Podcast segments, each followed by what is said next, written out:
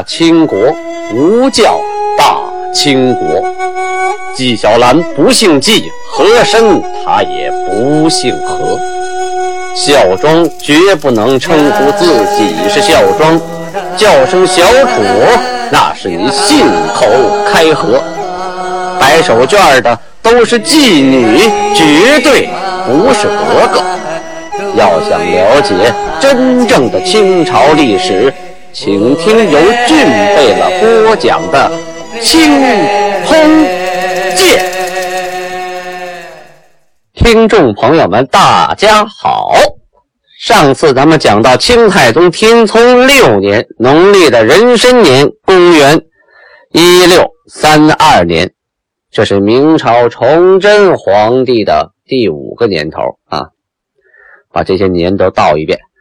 上次说到呢，啊，兵部备了月托向皇太极上奏，说呀，要查一下各牛录下的寡妇有多少啊。每次打仗啊，都会死不少男人，会剩下很多寡妇，把所有的寡妇啊啊造册登记，看看年龄多大呀？啊，是。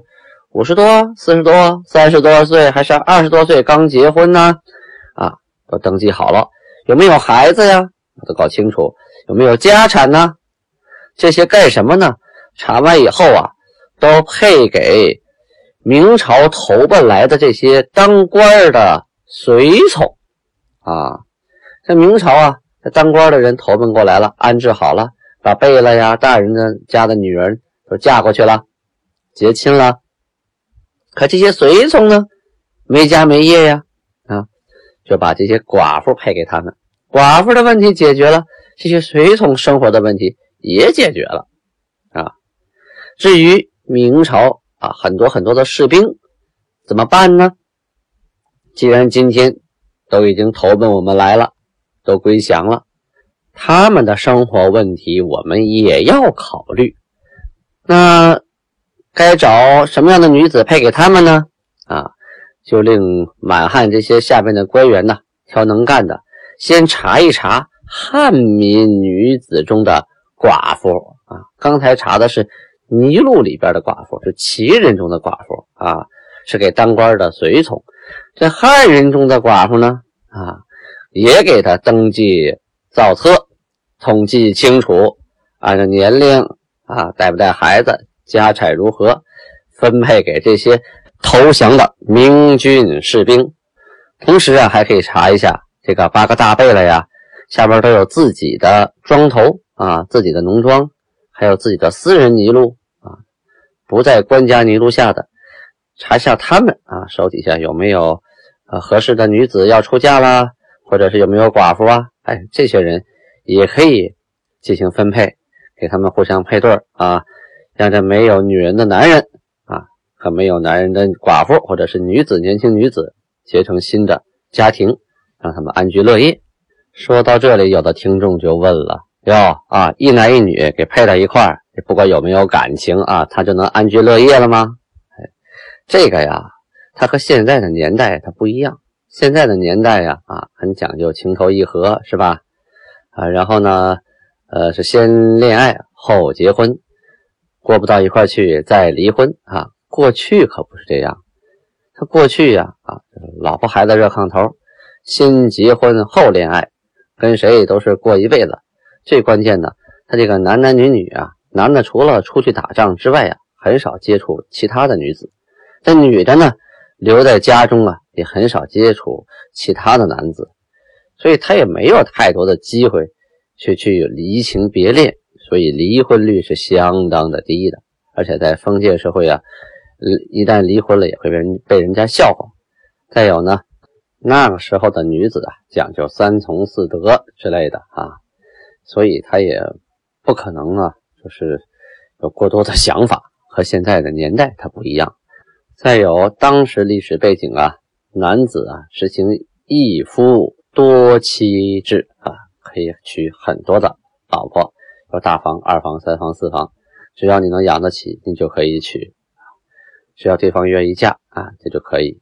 一旦你有了老婆，就可能会生孩子啊，有了孩子就有了牵挂这一家就形成了一个小的生产单位，也是追求社会和谐稳定不可或缺的基层小单位。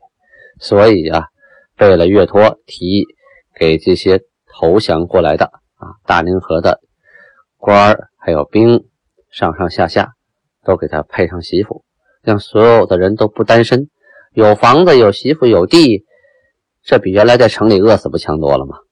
就算这样啊，这些女人也不见得够分。投降过来好几万人呢，怎么安排呢？其余的怎么办呢？啊，其余的呀，可以命令各个贝勒呀，把这些人收养啊。就是你这个贝勒实在一个女孩都拿不出来，那你就把这些啊男子挑好的，你收养为义子，或者是收到你家中，将来为他配媳妇。同时呢。免其耕作，就不让他耕地；但是有仗打，则让他啊出军打仗，就是国家养的兵了。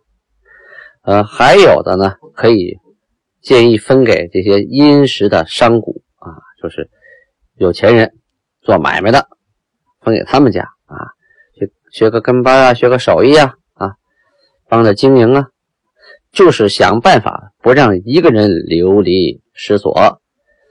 他一个人生计解决不了，那他就会闹乱子啊！他得活着呀，他没有生计呀，他没有饭吃，没有家庭，他怎么办呢？哎，只要不让一个人流离失所的话，那众人的心就会归附于韩，韩的大业必可成啊！这一段话啊，当然了，我说的是白话文，人家上书写的肯定是很很那个很精辟的啊！当然那个时候上的是满文奏折。皇太极肯定能看得懂，但是如果具备了读满文的话，那大部分听众是听不懂的啊，所以就用汉语的白话文这个说清楚。皇太极看完之后，哎呀，心里美，这岳托果然是心系国家啊，这个建议提的非常的好，表扬啊，执行。说说简短啊，咱们再转过头来说说明朝那边。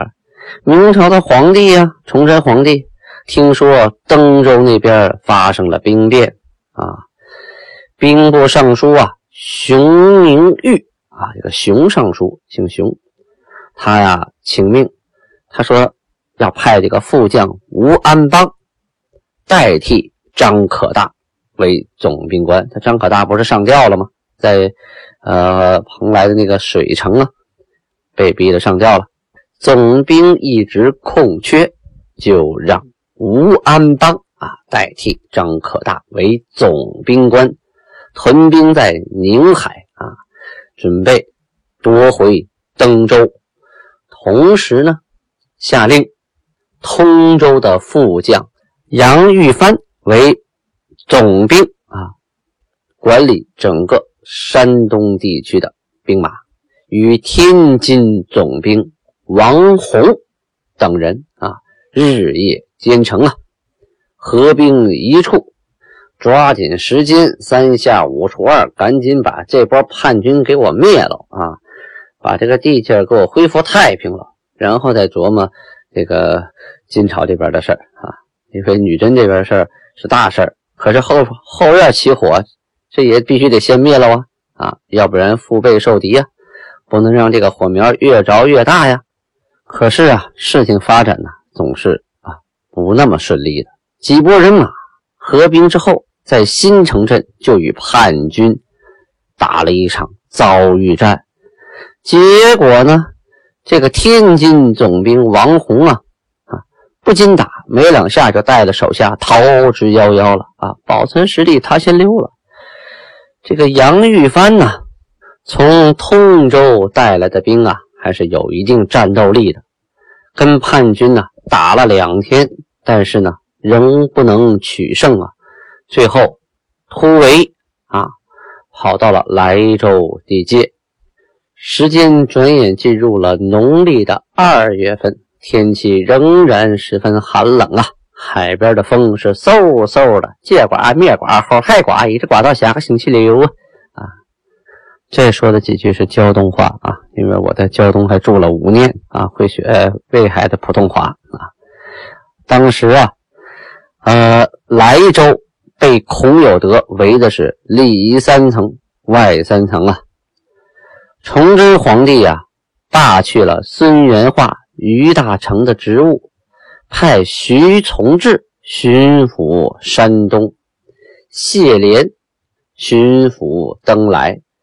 要跟大家解释一遍啊，登莱是登州啊，山东是山东，这两个地方还不是一个，不是一个地界。那个时候山东是分两块的，而且登莱呢。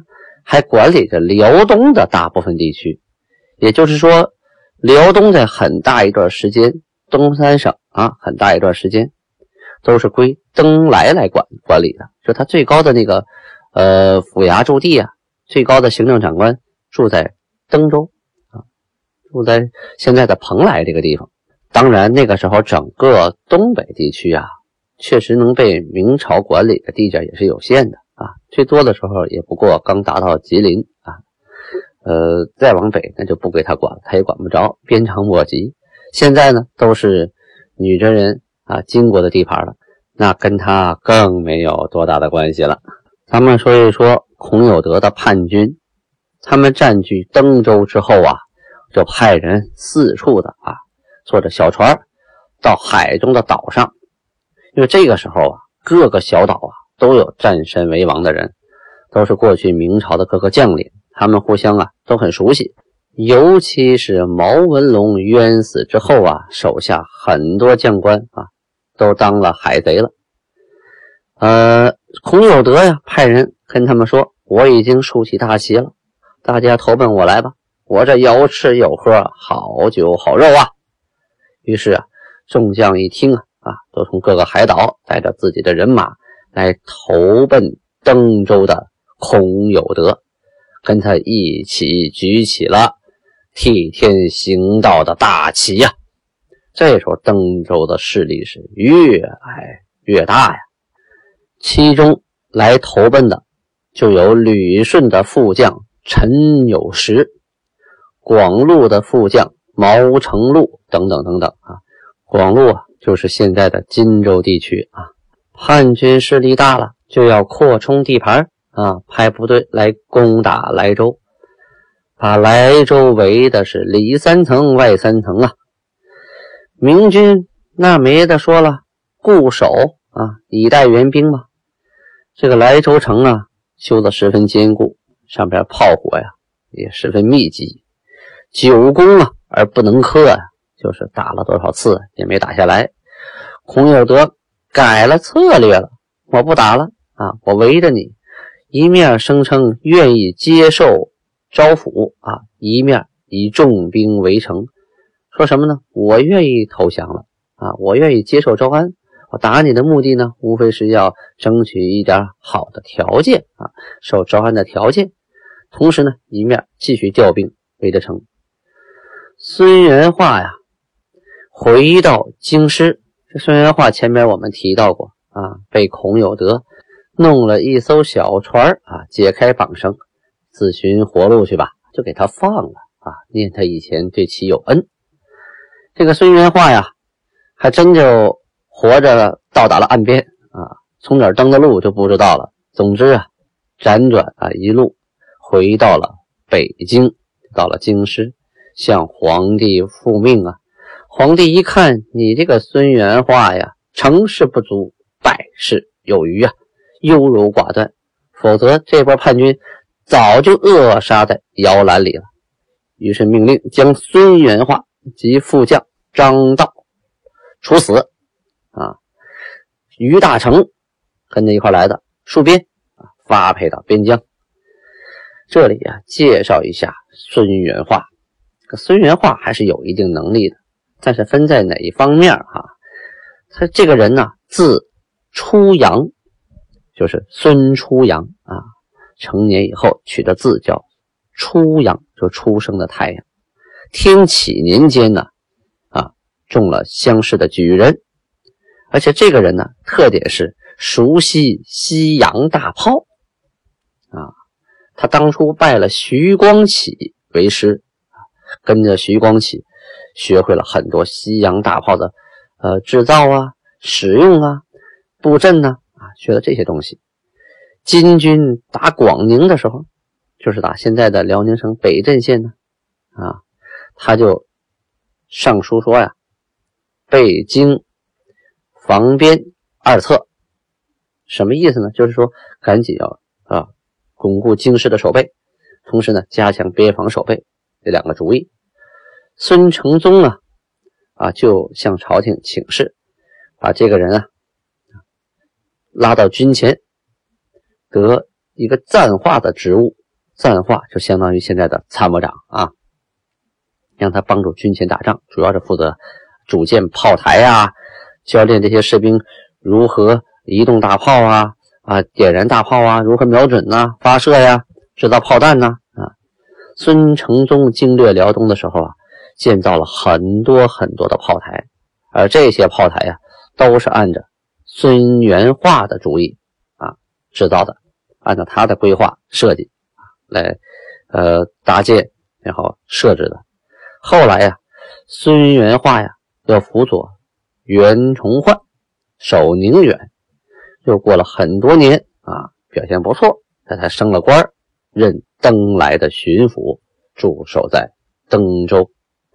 这回孔有德叛变呢，他是优柔寡断，一直想。招安呐，招安呐，招安呐！结果呢，把自己小命给招没了。孔有德有心放你一条生路，可是朝廷可不会饶了你呀。最后啊，孙元化在闹市被砍掉了脑袋。农历的三月初一，档案记载啊，金国这边啊，对一些条例进行了细化。首先是增订了离主的条例，就是啊，奴才下人离开主人的这个条例，增加了几条。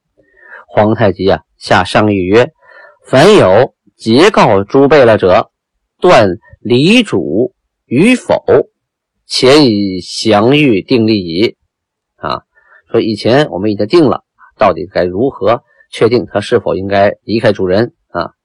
如果他告了主人怎么办呢？这，前面都说好了啊，其余彼此结告者，今更详悉定例，什么意思呢？说完了告主人呢，那要互相告呢，那该怎么办呢？是啊，他们两个平级，都是主子的奴才，两人你告我，我告你，这个情况怎么处理呢？也得有法可依呀。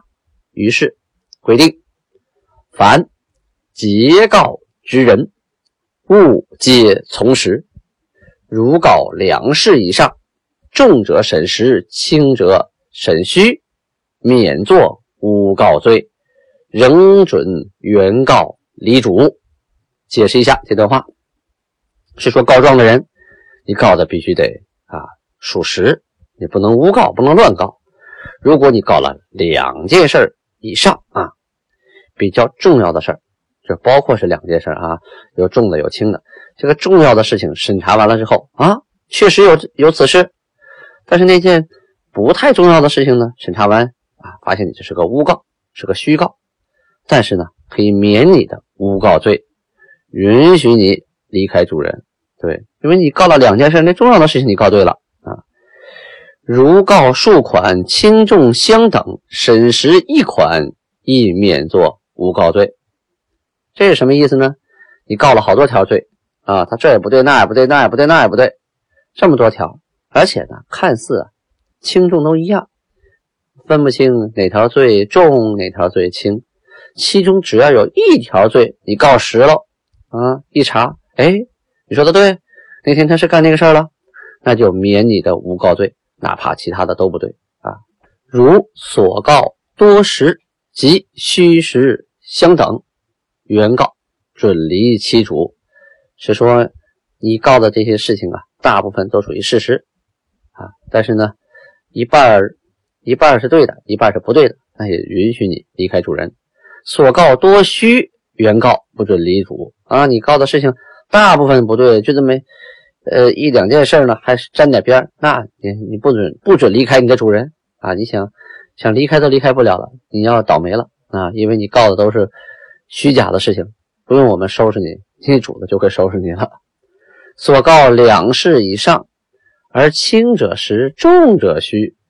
与告一事而情轻数重者，审时作被告以应得之罪，其原告仍作以诬数罪，不准离主。这要解释一下了啊！说呀，此人啊告状告了两件事以上啊，但是呢，比较轻的事情啊告对了，很重的罪，但是诬告。还有这个人就告了一件事但是呢，情节很轻微，可他却说成了很重、很重、很重的罪啊！这种事情，这两种事情一旦查实之后，这个被告都是有罪的呀。虽然是呃不是大罪，但是小罪是有的，所以被告呢还要处以应得之罪啊，该怎么罚怎么罚。但是这个原告呢，仍然给做以。诬术罪就是污蔑罪啊，诬告罪。毕竟呢，你这个把小事说大了，挺小个事儿，你给告那么大个事儿啊？人家杀了一只狗，你说杀了一个人，这不闹闹着闹大了吗？啊，给国家添麻烦吗？他杀狗有罪，你啊诬告也有罪，俩人都跑不了。那要是自己家人互相告发，该怎么判呢？咱们下次接着说。